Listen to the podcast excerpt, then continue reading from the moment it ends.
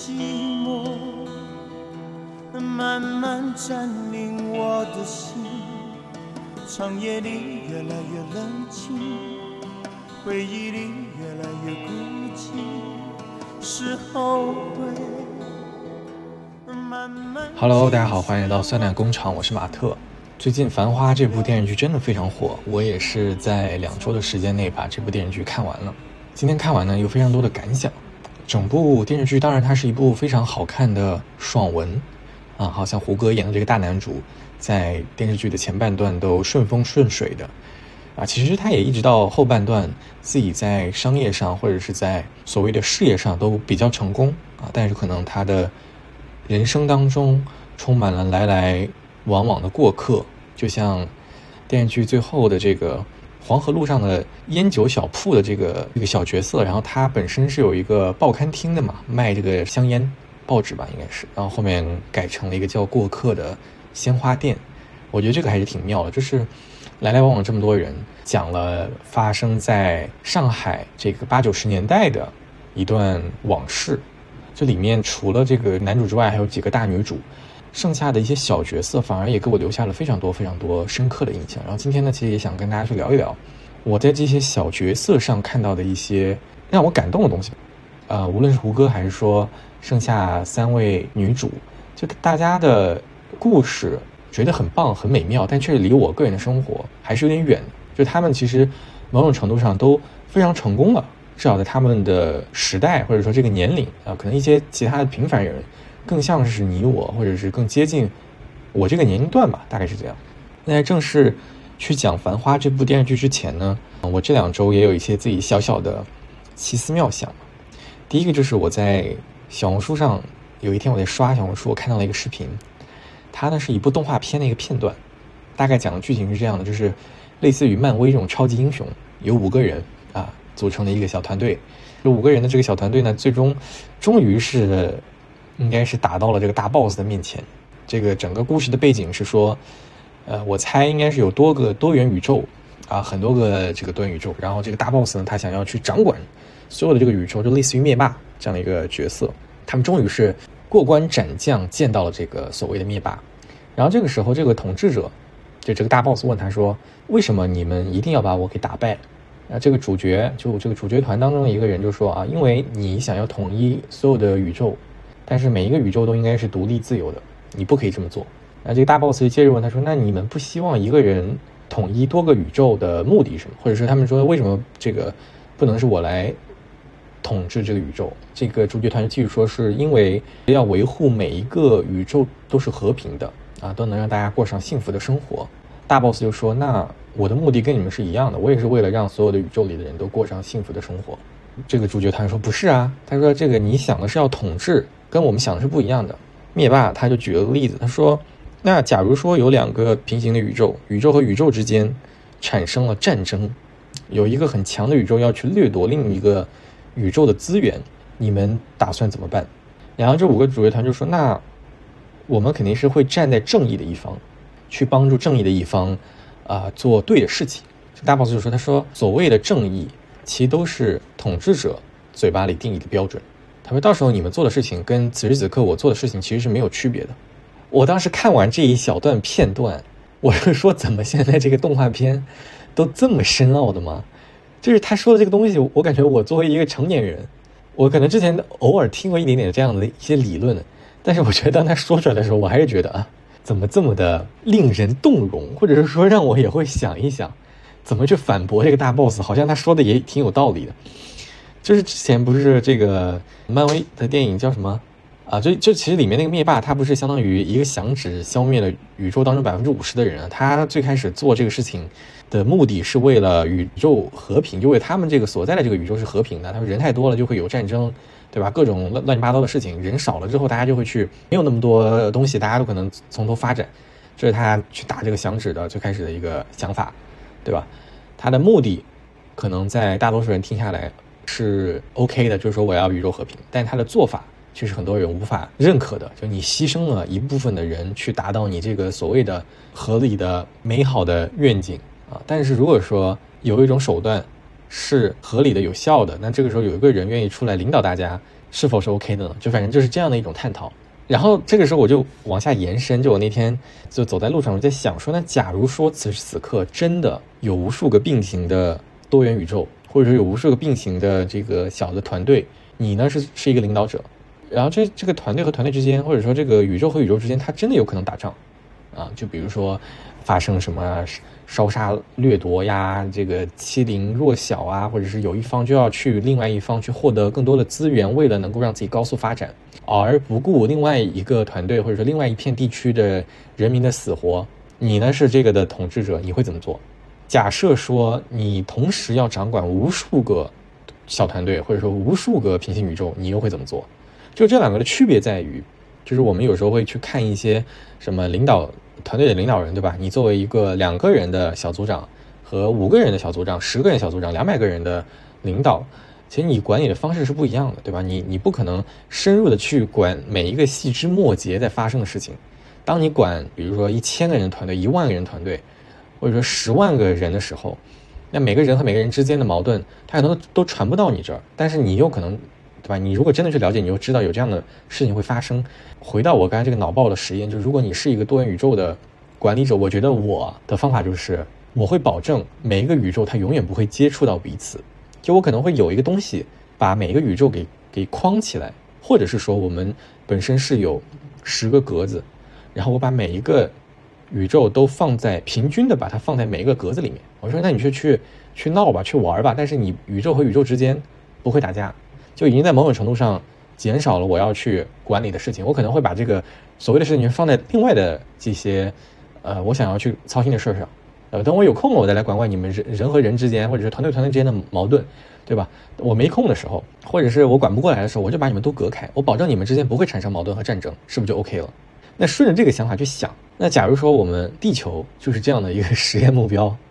对吧？或者说我们就在被某一个更高维的生物或者是更先进的文明在管理着，那它是不是也是相当于把我们独立的放在了某一个星系里面啊，或者是某一个宇宙里面？因为他觉得你这样的话，就是你也不会跟别人打仗，你们也可以活得很好，别人也可以活得很好，我也不需要去操心你们这旮旯的事情。这是不是一个相对来说比较省事儿的管理方法？我也不知道，但反正就是这样的一个脑爆实验嘛。就那天我走在路上，脑子里突然蹦出来这个事情，觉得还挺好玩的。然后另外一个就是。因为最近真的自己就是小红书的小红书小红书的忠实用户，前一段不是有很多这个年报嘛，然后我也去看我小红书的这个使用报告啊，包包括小红书它出的这个搜索报告，我就发现我自己已经连续三百八十多天，就是超过一年，每一天都会打开小红书去看一些东西。另外一个让我震惊的是，他的搜索报告当中说我有一天凌晨四点还在搜索炸切盒，我根本想不起来这个是发生在。什么时间段？就为什么我会去搜索炸茄盒这件事情？可能我当时真的真的是馋了，真的很想吃，所以我就搜了这三个字儿，觉得就挺搞笑的。但是我会发现，我的小红书主页上会经常给我推一些评价项的帖子，就会就是评价项是指就可能会有一些人他会去讲一个他生活当中的一个遭遇，可能是工作上的，可能是生活上的，可能是学校当中的，只要跟这种。评价相关的，对吧？他可能是我出于对于某一个事情的点评，或者是我个人的一个亲身经历，对吧？我跟谁吵架了，或者是我跟我的室友闹了什么样的矛盾，啊，或者是我去哪儿哪儿饭店被什么什么人说了，就类似于这样的一些，有点像小小的社会日常生活当中的缩影的时候，他的评论区一定是乌烟瘴气的。我这里所谓的乌烟瘴气，就是你会发现评论区它会非常非常多的派别，一个很高赞的个人生活。的评论的帖子啊，它能出现在我的首页，就说明它的赞也好，浏览量也好，肯定都已经上至少都是上千上百了。一般它的评论区的第一条都是这个博主他置置顶的自己的评论，一般就是他会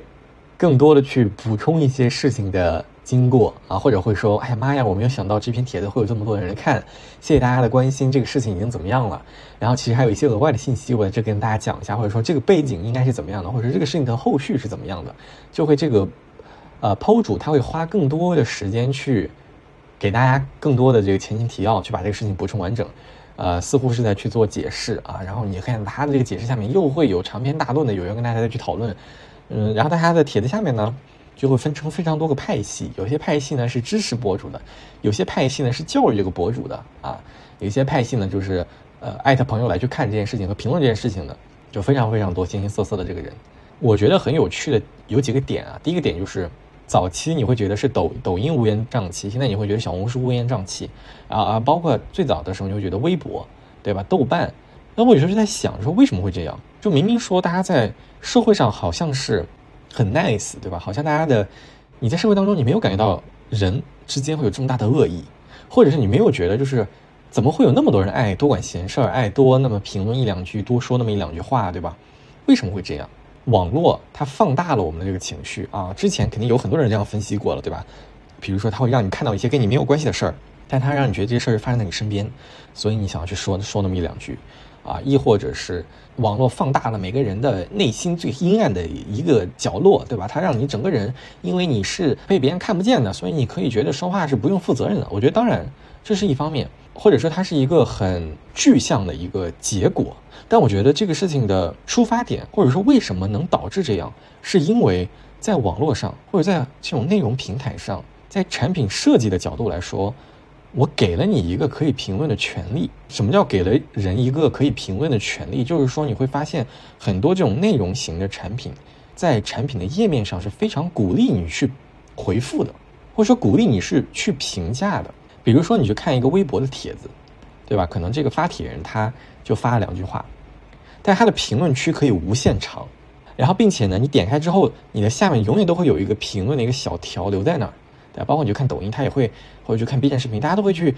引导你说说一评论一下吧，啊，或者说是聊一聊你此刻的想法，就大家会呼吁，我会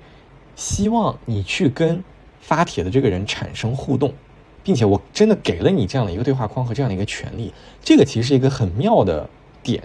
为什么这么说？是因为在真实的线下生活当中，很多时候我们是就没有一个让你说话的空间的。比如说你在看电视的时候，对吧？你看到电视里面有一则新闻节目，或者说你在电视当中看到了一个电视剧，你是想说话的。比如说你本身是有这个情况，那可能比如说你一个人在看，或者是你没身边没有人，但是你又想说话，这时怎么办？你就可以在网络上说。但网络上有非常多的人同时在这边聚集着，这个事情就可以产生讨论。一旦产生讨论，这个东西就会可以被放大到无限大。包括在线下，有的时候你开会也好，开视频会议啊，就会出现老板在上面讲，大家小窗在聊一些别的东西，或者是这种线下真实的不让你玩手机的这种开会，对吧？老板在上面讲，大家在下面都呃不没有人能敢玩手机，大家都拿笔记，这个时候基本上是没有任何互动的，没有人能够去评价这个正在演讲的人他说的这些东西，这个是非常非常不一样的点。或者是像上课，一个教授讲课，这个教授他可能风格就是我不接受任何的提问。那这个时候，你在你心中可能有无数的疑问，但是你讲不出来，你讲不出来，你没办法跟别人产生互动，就不可能有一个所谓的讨论的场域在。所以有很多这种鸡毛蒜皮，大家或者说内心啊各自的心怀鬼胎，或者说我有我的想法，他有他的想法，你会发现我们的观点怎么这么的不一致？不是说在网络上才这样，而是说在社会当中我们本身就如此，只不过是内容平台上有了这样的一个场域，并且他鼓励我去讲，然后让我内心的想法真的讲出来。所以它它是一个非常非常有趣的事情，不是说。网络上怎么有这么多莫名其妙的人？而是说在社会当中就有这么多莫名其妙的人，大家只不过平常你听不到他说话而已，或者说大家在平常在线下的时候大家不说而已，不代表就这个人，就我始终是这样觉得，就是这个人他如果在网上是这个样子，他在生活当中他内心也是这么想的，只不过就他不说，所以他可能本身就是这样的一个脑回路跟你不一样的人，或者说大家你们的观点就是这样的对立，但是。你不说出来，大家就表面非常和和气气，但可能这个人他心里就是贼贼就这么想的，觉得你这个人怎么啊神神叨叨的，或觉得你这个人怎么会说这样的话？我现在打开这种评论项的小红书的帖子，心里都有预期了，肯定是先解释啊，剖主先解释一番，说自己啊，我觉得这个也也挺有意思的，就是你会发现网络上发帖的人，他的信息都是碎片化的，是有限的。当有限的信息被非常多无关的人介入的时候，大家的解读一定是就是。片面的和碎片化的，就一定会带来不理解。那很多时候，这个不理解是因为你的信息太少了，对吧？我在生活当中的一件事情，我怎么可能用几张截图、只言片语，对吧？几百字就能把这事情给你讲清楚？其实很难。嗯，比如说我对一个朋友了解，对吧？同样的一件事情，A 朋友跟我讲，跟我在网络上看到的一两张图片，我所 get 到的信息量肯定是完全不一样的。我首先我知道这个朋友为人怎么样，他平常是一个什么样的人。然后帮助到我去了解这个事情，所以说大家在网络上你看到了很多这种跟你人情世故或者说跟社会上碎片上的事情的时候，它的信息量是非常非常单薄的。这个时候自然而然就会容易产生很多矛盾，然后产生很多矛盾，你就会发现啊，或者说这个 PO 主他就会发现哦，大家误解他的意思，还没有讲清楚，所以导致啊乱七八糟分成很多派。说了这么多，赶紧赶紧回到我们的这个繁花，回到我们每个人的这个世界上。当然，这个跟繁花也有关系，就是因为我看的这个繁花的地方，它上面是有弹幕的，就我经常能够看到网友和网友之间的互动，或者网友他对剧情的一些评价，我觉得也挺有意思的。我自己就是看完这部《繁花》，有几个感受吧，也都是一些小点，想跟大家分享。第一点就是，我真的觉得时代大于个人努力，或者说机遇、行业大于个人领域这句话，在这部电视剧当中，在这几个主角的身上体现的非常好。那可能整部电视剧它大的背景就是在中国当时改革开放后期高速发展的时代，对吧？这个男主他通过股票市场一下赚了很多的钱，然后后面又。买地对吧？他你看看他好像所有的选择都是迎风而上的，然后包括后面我也听了很多这个博主他们的解读，也都是说当时选择了很好的投资的机会啊，才能赚这么多的钱。我觉得其实里面你会发现很多人他们的角色或者这个故事本身它能够这么顺理成章的发展，也都是借助了行业和人。所谓的就是说风口上的猪都能飞，就会让我开始审视我自己所处的这个阶段，以及我目前选择的这份工作，还有这这个行业，包括我自己在做的这个事情，它到底是不是所谓的风口？你能够所谓的这个长线发展有空间的东西？就我觉得这个还是挺有意思的。然后另外呢，就是除了这个行业之外，里面其实还有一些不同的机会也好，机遇也好，带引号的贵人，就是你有没有遇遇到一些对的人，对的老师？他愿意在一些关键的时刻帮助你化解你遇到的一些困难。阿宝跟李李这两个角色之间产生了非常多的精彩的互动，都是他们两个彼此成就。我在你遇到重大危机的时候，我愿意帮助你；我在你遇到困难的时候，我给你递个纸条，给你一个提示。包括男主的发家，对吧？他也是遇到了像爷叔这样的贵人。汪小姐呢，也有一个自己非常信赖的啊，也在他创业初期帮着他非常多的自己的师傅。导师金科长，就是你会发现这样的人物角色，他在他自己的故事线当中一定会出现那么几个贵人，这几个贵人好像就是可以帮助他的命运发生很大的改变。那我我也在想的是，我自己的人生啊，我有没有遇到过贵人？可能我的风口没有选择好，或者是我可能不像很多人有运气，对吧？或者是有这个远见和经验，能够去选择一个所谓的风口。那除了改变这个东西。就是一些机遇，其实就像玩大富翁。我我小的时候我会觉得大富翁很很无聊，这个游戏就这个桌游非常无聊，好像它是一个永远到不了头的游戏。就我玩个三四个小时，玩个五六个小时，我好像都能够绝处逢生。无论如何，最后都能够继续玩下去，对吧？一个人破产了，在座的大家再分他几张钞票，再继续玩下去。这个大富翁当中就会有那么两个地方，我觉得很很有趣，一个是机遇，对吧？另外一个是什么？我忘了。这个大富翁上就是它有两个可以抽奖的地方。那里面要么是你可以得到一笔意外之财，要么你可能就进监狱了，等等，就是在你的生活当中总是会发生那么一些可能会让你这个命运发生改变的机会。我觉得这个还是挺妙的，但也给了我一个新的启示，就是不能等。除了林子啊，这这个林子的人物线，我觉得他是一个非常有趣的人物线之外，你像阿宝也好像小汪也好，他们两个其实都是有自己很多的努力在背后的，对吧？阿宝这个角色，他一开始度过了。爷叔给他布置的一些任务和难关，啊，我讲到现在我才意识到，就是如果说你没有看《繁花》这部电视剧，可能你不太清楚我在我在讲什么，所以我我建议大家先去看一下这部电视剧，或者是先去了解一下，再去听我去讲这里面的这个故事，可能会稍微好理解一些。然后你会发现，就是阿宝跟汪小姐，对吧？包括李李，他们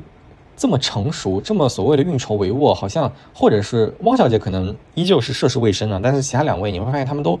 好像很老练、很成熟，然后遇到了所谓的贵人之前，那他们都是经历过非常复杂的人生的，都有过自己很多的经历、阅历和努力，才能够让他们遇到这样的人，让他们收获了这些人的一些认可。我觉得这个才是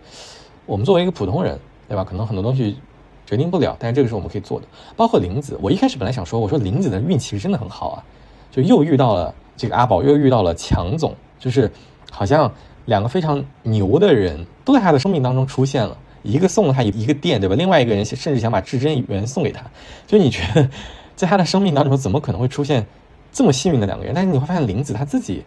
他也是一个心地非常善良的人，对吧？他愿意帮助他遇到的一些人，他性格很好，才才能结交林红啊，或者像淘淘啊这些非常要好的伙伴。也是他的性格或者说他的那种呃人格魅力吧，才能让他遇到这样的一些人。所以我觉得所有的贵人都不是天降的，都是你在你原本的路上，就像玩大富翁，你永远不知道你知道的那个骰子是否能够给你带来机遇，你甚至都不知道你的这个机遇你抽到的是好是坏。但是呢，你总要往下走，你总要去掷骰，你总要往前走。那当这个机遇来，当好机遇来的时候，如果你手里的钱够多，你的资源够多，你跟场上这些你的朋友够玩关系够好，那你总是能够化险为夷，对吧？总会有人愿意帮你啊。就是时代大于个人选择，然后再加上就是一些贵人，当你遇到了，一定要好好把握住，在遇到机遇和贵人之前，努力做好自己和自己手头的事情。又是一句鸡汤，但是我觉得这是我看到之后的一个感感受吧。然后第二点让我非常动容的是汪小姐啊，汪小姐这个角色呢，她本身是呃一个小小的科员，在这家公司里面是非常有名气的啊，在黄河路上也无人不知、无人不晓，到哪里无数人都想要认识他、巴结他啊，想要通过他认识去保总，包括想要跟他们去合作。汪小姐自己在事业上也是一帆风顺，但后面呢遇到了一些事情之后，她自己决定出来单干。我我记忆最深刻的一句话就是，你是二十七号的汪小姐和你是汪小姐，它是两回事儿，自己几斤几两非常重要。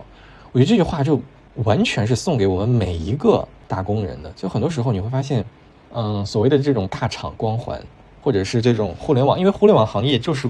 这几年的风口浪尖嘛。这里面很多人他们的薪资水平其实是高于很多行业的，所以会让大家觉得好像在互联网行业里面就高带引号的高人一等。你会发现之前很多这种人都夸夸其谈，对吧？包括在外面，我们都通过各种各样身份包装自己，就会说，哎，这个人大厂里面出来的，这个人之前在大厂干过多少多少年。但其实说实话，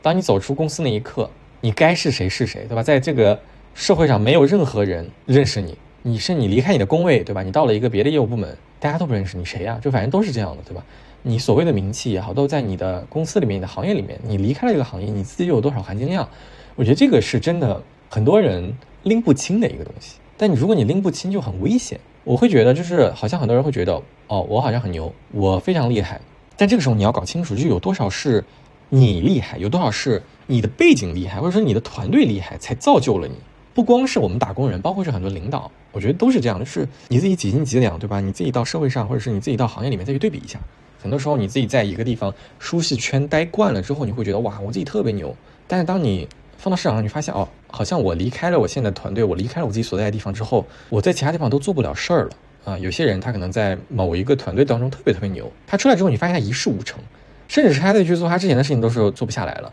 很多人是离开他在那个位置的时候，他才意识到这件事情的。包括我现在身边有一些朋友或者是一些人也是这样的。我觉得这个是一个这部电视剧就给了我一个很好的信号。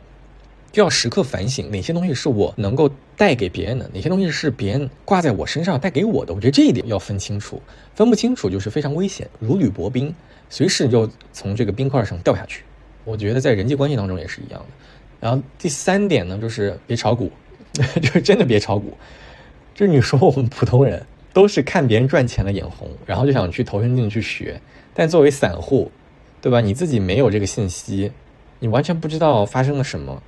都被这种大的资本机构玩弄于股掌之中，所谓的割韭菜都是这样的。包括之前前一段时间，我记得好像是二零二零年的时候，基金非常的火热，然后当时也完全不懂，就跟着买了一点。然后你看现在，对吧？最近 A 股也好啊，基金也好，都暴跌。我觉得最有趣的三个人啊，是黄河路上三姐妹，就是这三个做服务员，然后分别在三家大的这个饭店里面当领班的这三个人，我觉得都是。她们三个是姐妹，但是她们三个又非常的不一样。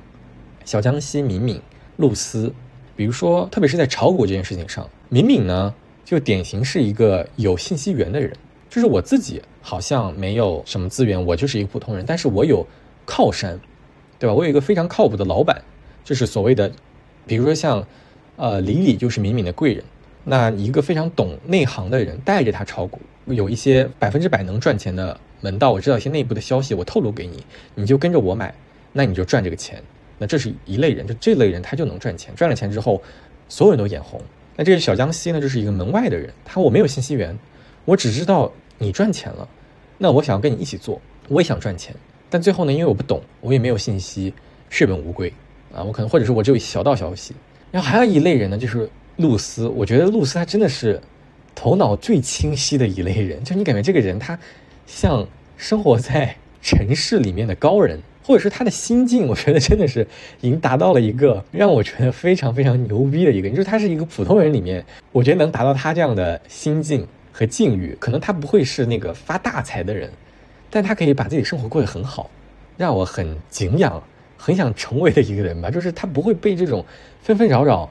啊，我从来不去八卦八婆，我也我知道所有的消息，我也愿意跟大家去讨论，但我不会去去参与，对吧？包括红路的老板，就这部电视剧当中都没有看到过这个老板出现，他从来不去参与黄河路上这些女老板娘之间的这种厮杀呀、对比啊，包括这个露丝也是，他也完全不去参与，就是金美玲也好，知真也好，大家的战争，我炒股我也不炒，我知道这个东西我我不了解，所以我也不去羡慕，啊，我也不去跟风。我也不去参与讨论，我就做好我自己。我知道我自己几斤几两，我知道我自己更应该专注做什么，我就把我手头的事情做好。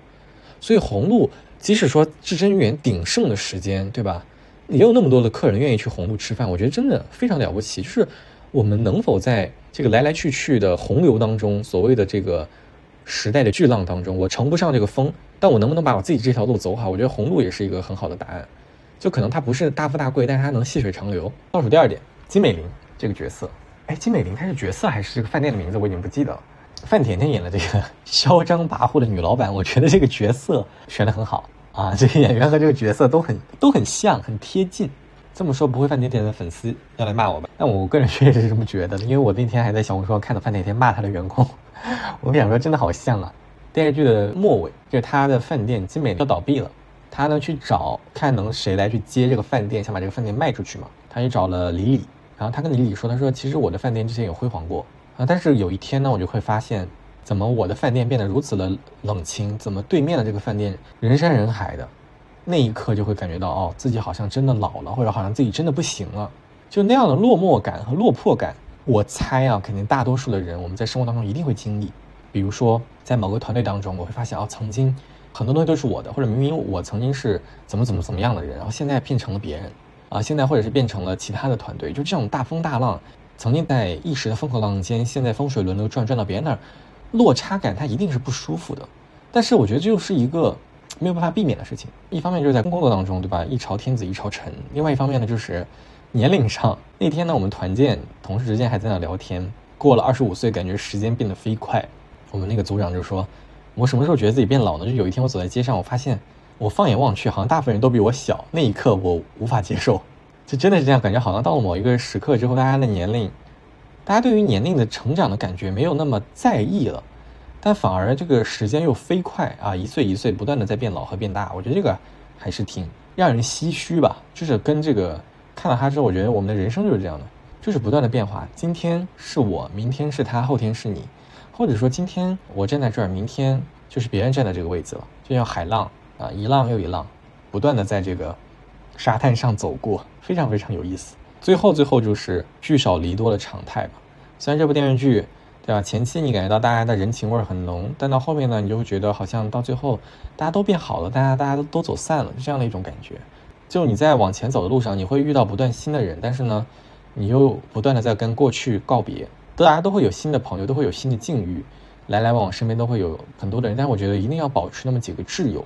非常非常重要，就是你身边能不能一直有谁能够留下，这个我觉得才是挺遗憾的吧。我看那部电视剧，就是比如说，可能有些人都是只能在人生当中陪你走一段路，